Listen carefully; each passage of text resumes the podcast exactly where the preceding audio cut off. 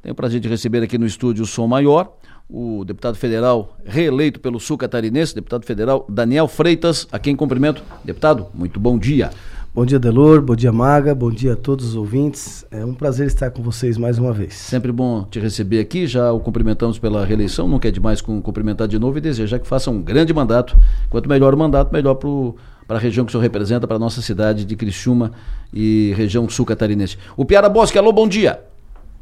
Bom dia, Delor. Bom dia, ouvintes. Bom dia, deputado federal Daniel Freitas. Bom dia, Piara. A Maga também conosco. Deputado Daniel, o, o senhor eleito de, deputado pelo PL, uh, eh, em princípio, oposição ao, ao futuro governo. Há manifestações e informações de que pode dar isso, que pode dar aquilo. O senhor acredita que ainda pode acontecer alguma, algum fato que impeça a posse do, do Lula ou o senhor já considera isso fato consumado? Bom, primeiramente, é, o povo brasileiro se manifestou de, de forma ordeira e é muito legítimo o que todos estão fazendo aí há praticamente 50 dias, todos na expectativa de que possa acontecer de fato alguma coisa. Hoje é um dia importante, Adelor. Hoje à tarde, no final da tarde, nós seremos todos diplomados. Os deputados federais, senadores, o governador, mas especialmente falando do Congresso Nacional, que eu considero uma peça importante para que qualquer coisa possa acontecer. Né? O, a Constituição garante 15 dias após a diplomação do presidente eleito, no caso Lula foi no dia 12, é, então Bolsonaro teria 15 dias após esse, esse dia para se de fato buscar dentro das quatro linhas algo a ser feito. Mas acredito que passada a diplomação do Congresso, dos eleitos e reeleitos, como é o meu caso, isso traz mais conforto ao próprio presidente, se é que, que vai ser feito alguma coisa. Eu estive com ele, jantamos juntos na, há três semanas atrás. Naturalmente, ele vive um momento, e por ser militar, estratégia de guerra não se fala para ninguém, para não atrapalhar o resultado final. Então, uma semana super importante, inclusive importante dentro do Congresso Nacional. Eu devo me deslocar para Brasília após a minha diplomação. Inclusive estava falando com a Maga aqui sobre essa questão dos voos, né? Da, da, greve dos pilotos, o que isso pode afetar se a gente consegue chegar em Brasília, mas de fato teremos que estar lá é, para tentar votar a PEC, o orçamento e, e, de fato ver, sentir mais de perto né, esse termômetro do que pode ou não mais acontecer. O deputado federal Otone de Paula, que é do Rio de Janeiro, que é vice-líder do governo no, na Câmara, ele criticou o silêncio e a reclusão do presidente do chefe do, do executivo após a derrota na, nas eleições. Ele disse o seguinte: o silêncio do presidente e pior do que o silêncio, as frases enigmáticas, fotos enigmáticas, isso está fazendo tão mal ao povo. Isso está chega a beirar, eu sei que a palavra que vou usar é muito forte, mas isso chega a beirar uma covardia, uma manipulação do povo. Uh, e ele fez outras uh, declarações e tal e tal. Eu quero ouvi-lo sobre isso. É, o Otônio é um grande parceiro do governo Bolsonaro, um amigo, colega de Câmara dos Deputados, a quem eu respeito bastante.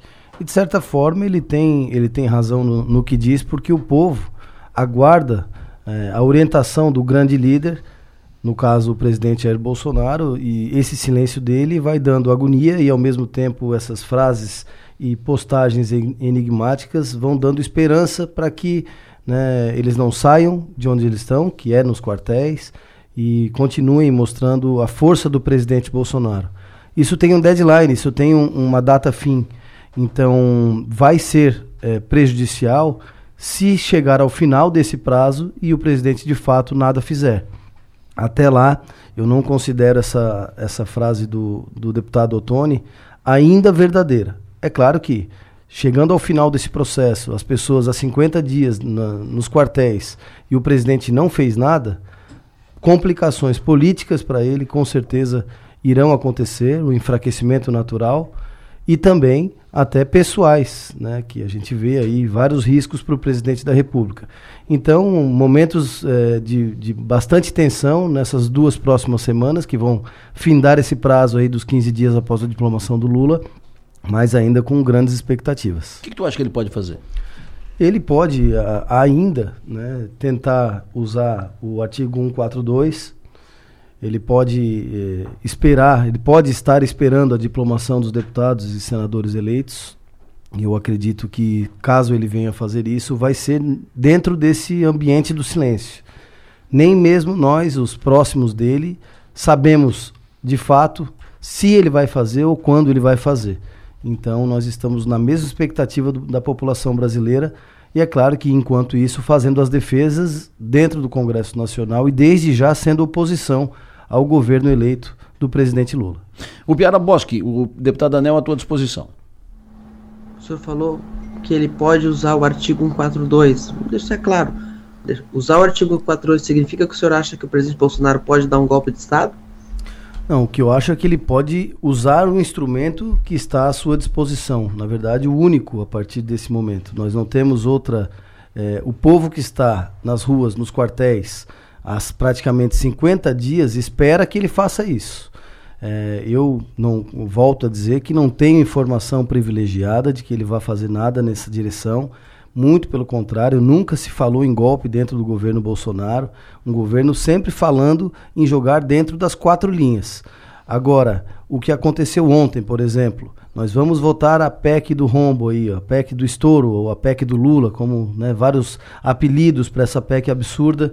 Eu que fui o, o relator da PEC emergencial, que o Paulo Guedes foi muito inteligente e colocou na PEC que era para trazer equilíbrio fiscal e depois da lei de responsabilidade fiscal ela vem trazendo a maior, é, o maior equilíbrio fiscal do país. Nós conseguimos 366 votos na época.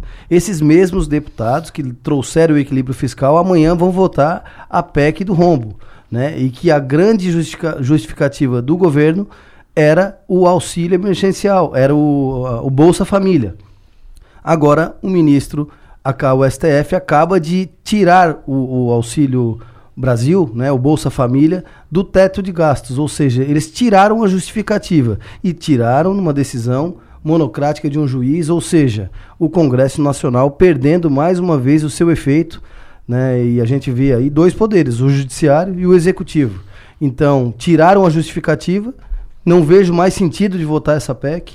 Então nós temos aí agora o nosso papel, enquanto deputados e senadores, de garantir é, que as, as quatro linhas ainda existam, mesmo que aqueles que são os grandes responsáveis por cuidar da Constituição hoje sejam a própria Constituição, né, ultrapassando todo e qualquer é, linha escrita na Constituição de 88. Deputado, eu vou voltar um pouquinho aqui no assunto.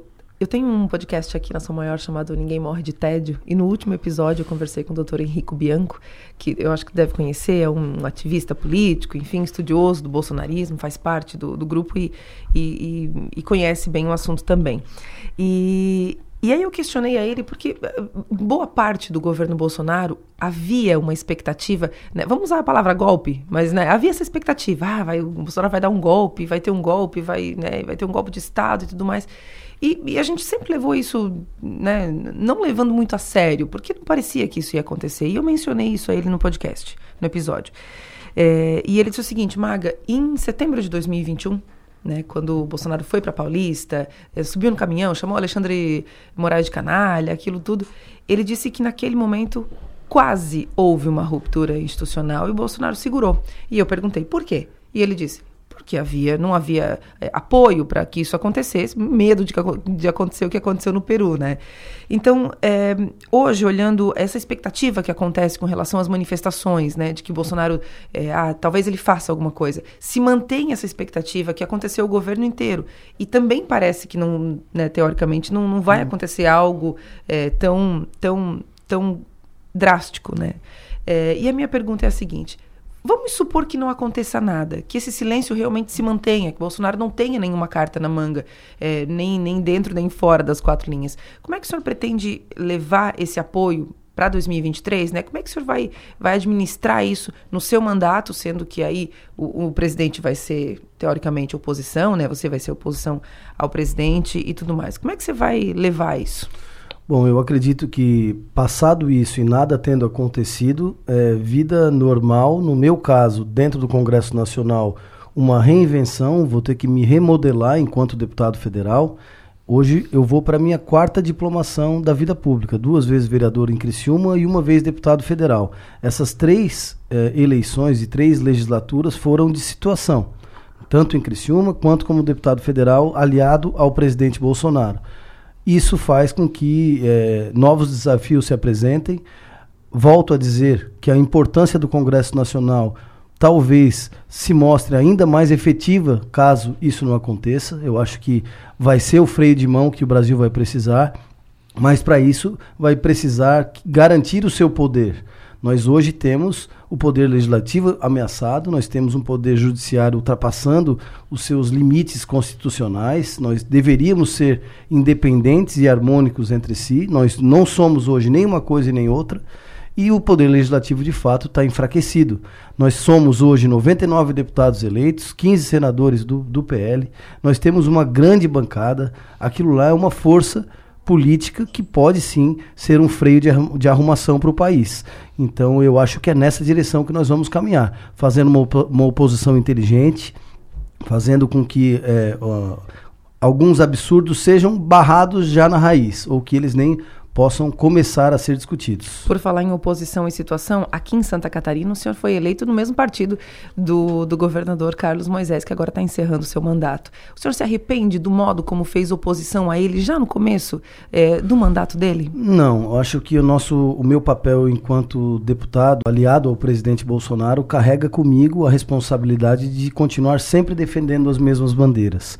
Eu fui coordenador do Fórum Parlamentar Catarinense e a minha atuação enquanto coordenador do Fórum Parlamentar Catarinense, ela merecia mais atenção do governador, que quem estava falando com ele naquele momento não era só o deputado Daniel Freitas, era um representante de toda uma bancada federal de deputados e de senadores. Eu acho que faltou um pouco de experiência para o governador atual ouvir os deputados e senadores. Acredito que isso não vá se repetir agora com o governador Jorginho Melo até pela longa caminhada e experiência que ele tem, sabe o quanto a bancada catarinense é resolutiva. É de Brasília que saem as maiores eh, ajudas para Santa Catarina.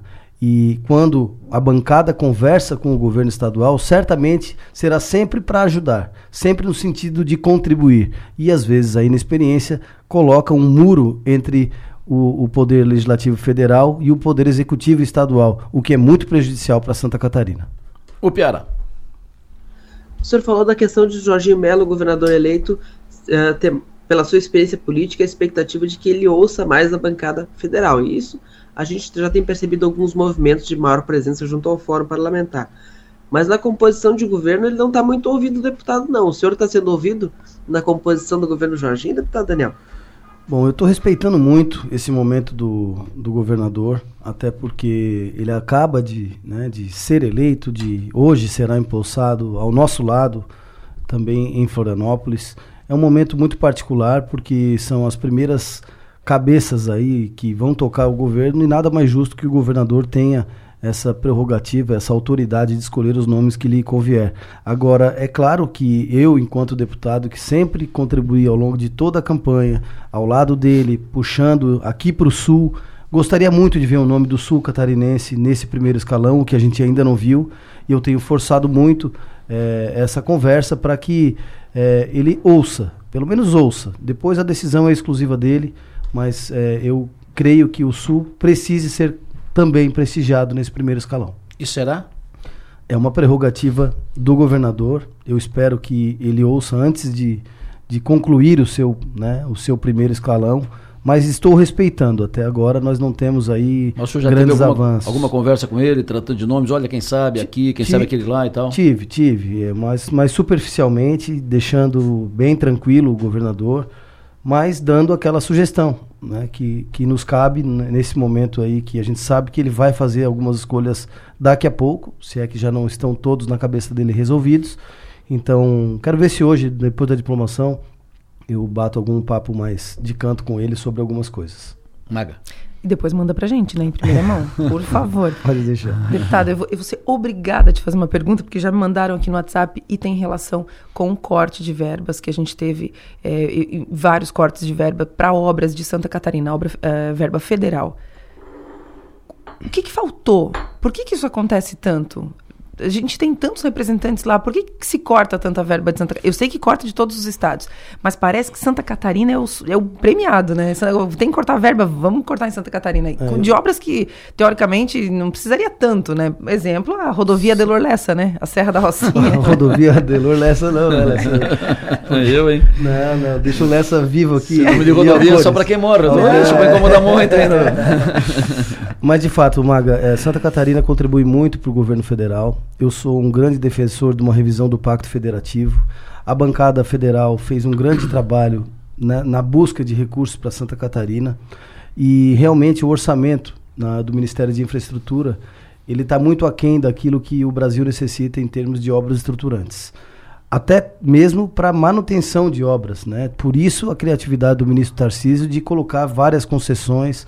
Com certeza, a partir do próximo governo, o Brasil vai se tornar um canteiro de obras, justamente por conta dessas concessões, né? Que muitas vezes relutantes aí pela, pela população, que acaba tendo que pagar pedágio nas BRs, mas a gente vê que hoje no modelo que existe, na, no orçamento que se tem para o Ministério da Infraestrutura, é a única forma de fato ver as BRs funcionando de maneira adequada e segura.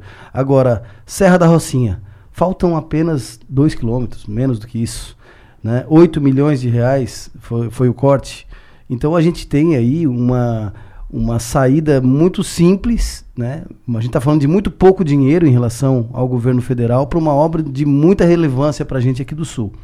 O nosso papel é colocar é, a Serra da Rocinha como prioridade número um dentro do Fórum Parlamentar. A nossa coordenadora do Fórum agora deve ser a deputada Carol Detoni.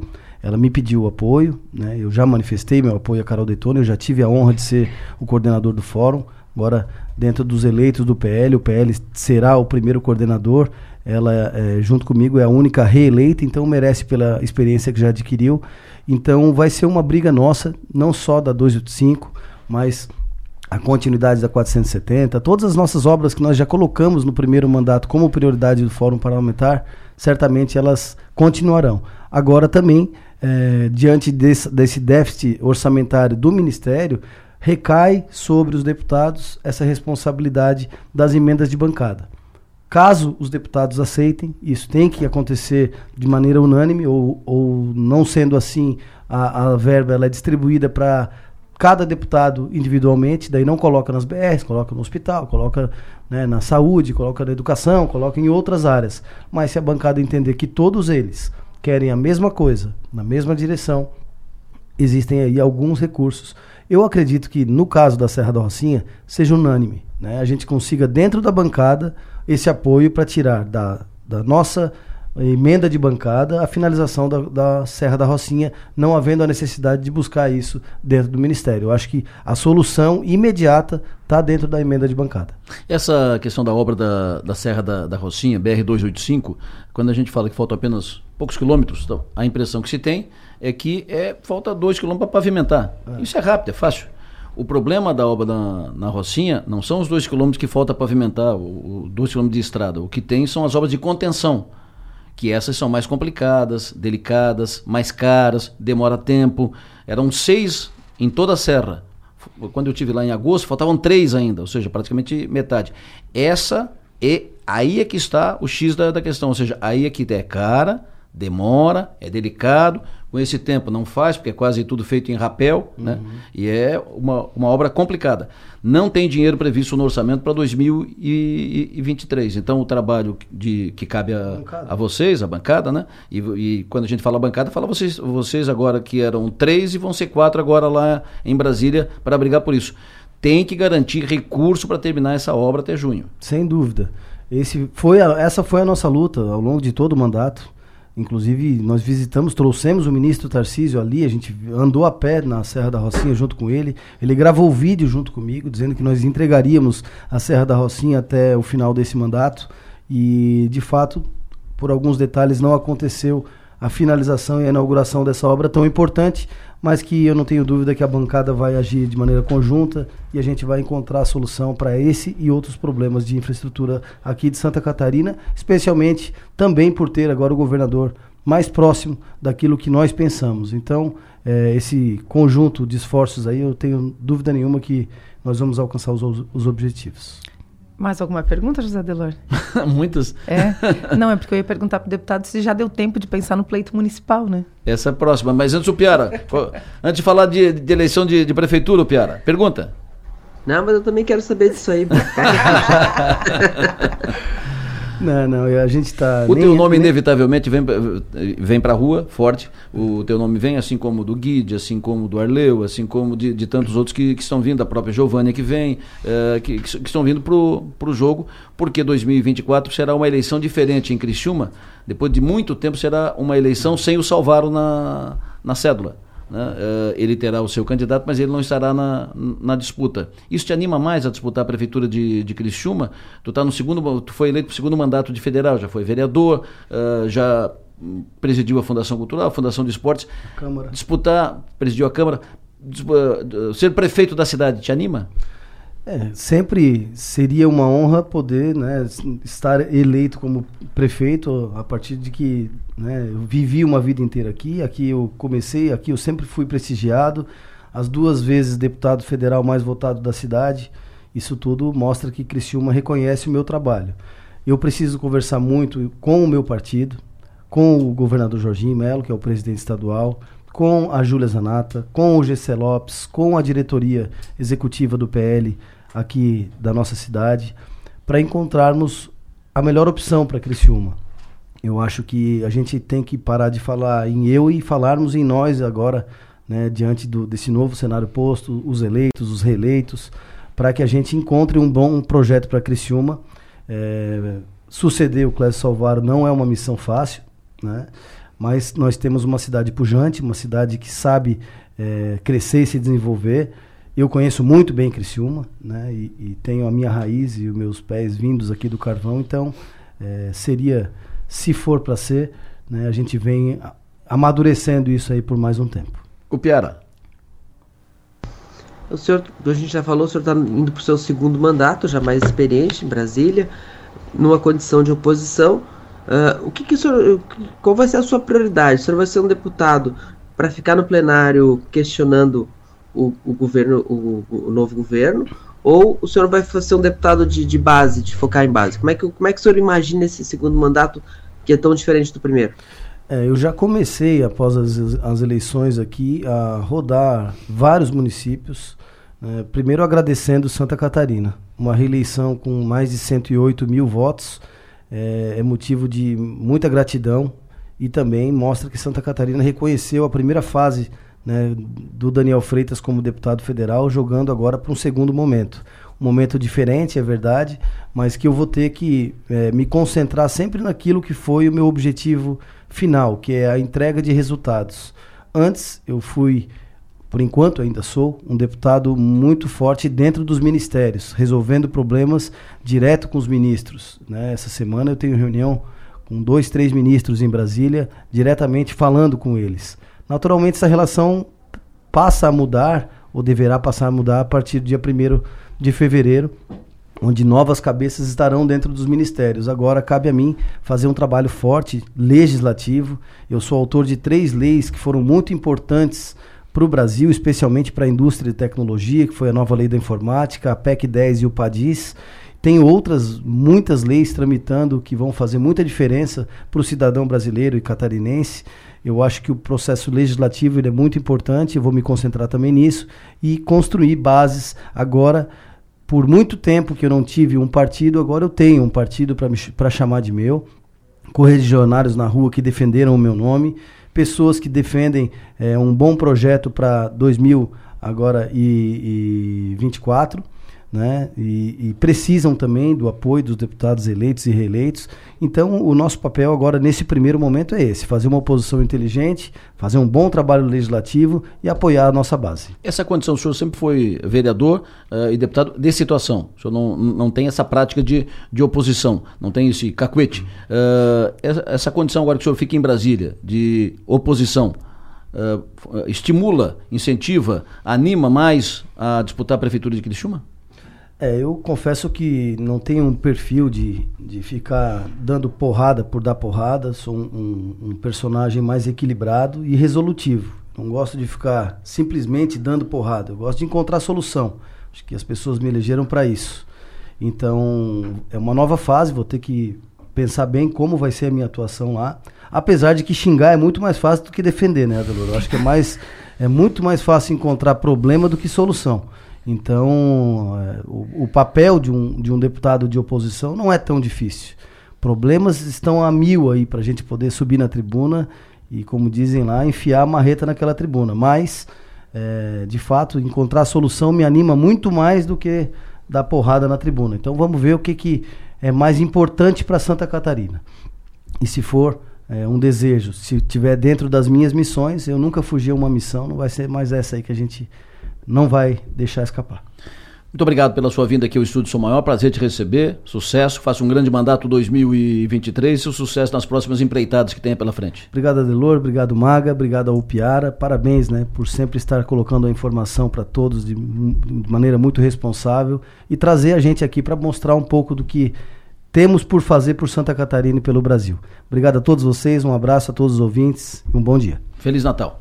Igualmente, a todos. Um abraço. O Piara Boschi, uh, a primeira notícia boa do dia é que foi, foi vencida, uh, resolvida a rinite da, da maga, né? Isso é, essa é a boa notícia do, do dia, né? Primeira boa notícia. Você manda menos para a secretária de saúde, Carmen Zanotto. É, manda menos para Carmen, problema menos para Carmen, coitado. Uh, o Piara, hoje é a diplomação do governador eleito Jorginho Melo. Hoje ele não faz anúncio de secretário, deve fazer anúncio até quarta-feira de, de novos secretários. E a informação que circula é que, de novo, ele não vai colocar nenhum deputado de mandato, não vai colocar ninguém de, de mandato no, no secretariado. O que, que tem de nome novo aí no, no processo? Nome no processo não vejo. O que eu vejo é uma, a, a procura dele por um nome da infraestrutura que venha de fora da política e que tenha respaldo na, em entidades importantes da, da sociedade um nome, um nome que, que, que chame atenção. Por enquanto ele não conseguiu, ele fez uma sondagem ao Mário Aguiar, presidente da Fiesc, uh, que não aceitou, mas acho que veio alguma coisa dali. Vamos ver, hoje ele vai, ele vai, a diplomação dele acontece ao mesmo tempo que a diplomação dos deputados estaduais, federais e do senador eleito Jorge Seif. Isso. Ali ele vai sentir o, o carinho da torcida, né? Porque na, antes do encontro, antes da diplomação, o, o grupo que, que, que se alinha a Júlio de Garcia e Mauro de Nadal na LESC nesse momento para fazer a presidência sem passar, sem o, sem o PL, é, ela, eles se encontram, e inclusive uma conversa de que definiriam ali os nomes, não só para a presidência, que deve ser o Mauro de Nadal, mas não seria surpreendente se fosse o próprio Júlio Garcia, mas também os nomes dos presidentes das comissões. Então eles vão caminhando, eles vão definindo um jogo sem o PL, já que o PL quer governar sem eles, eles vão legislar sem o PL. É, eu vejo que o Mauro Denadal está muito forte. Se o quadro não mudar, se não tiver nenhum fato novo, uh, o, o, processo se encaminha para de novo a eleição do Mauro de, de, não do Júlio, do Mauro. Talvez o Júlio no segundo tempo, na, na segunda parte do, do mandato, né? E talvez isso, inclusive, já seja amarrado agora. Mas eu vejo o Mauro de Nadal bem encaminhado para a eleição para a presidência da Assembleia. A não ser que o Jorginho, que como diz um amigo meu, pra, fez concurso para tolo e ficou em último, né? A não ser que o Jorginho, que para tolo não é esperto, ele é conhece a Assembleia, que o Jorginho daqui a pouco faça uma, uh, um, um, cavalo de pau na, na, pista e ele tome a iniciativa de apoiar o Mauro de Nadal. Como é que tu vê essa, essa possibilidade?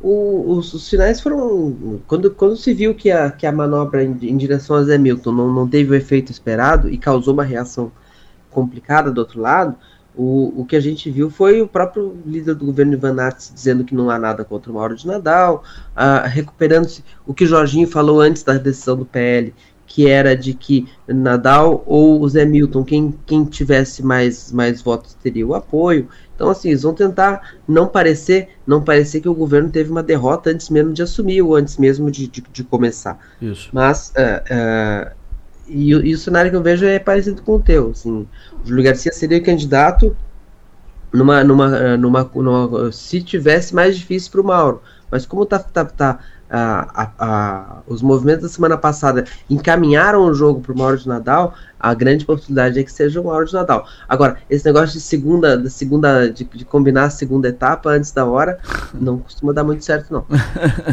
Maga. E aí a gente volta lá para o começo da conversa, que é quando é, o Sul continua, então, não tendo representatividade, né? Porque havia essa expectativa do Zé Milton, Isso. que aí entraria ali numa, numa função que é realmente bastante importante dentro do governo. Isso. Mas aí, né, volta lá para estaca zero e... O Mauro é do Oeste, né? É, e aí fica, me, me fica meio meio nas entrelinhas, né, que ficou esquisita essa negociação da semana passada, essa articulação da semana passada, né? E eu acho que esse o personagem que talvez tenha dado uma bagunçada nesse tabuleiro é o próprio Ivan Nats, né, no anseio de tentar ajudar, de tentar articular, de tentar sacramentar a questão antes da hora, é, possivelmente possa ter acordado aí os seus adversários dentro da LESC e, e levado essa conversa para um outro lado se um, for confirmado o Mauro de Nadal ou o Júlio, enfim, mas né, fica parecendo que é mais está mais na mão do Mauro mesmo, é, aí sim, não é uma derrota, não dá para considerar uma derrota, mas demonstra que o Jorginho talvez não tenha tanta,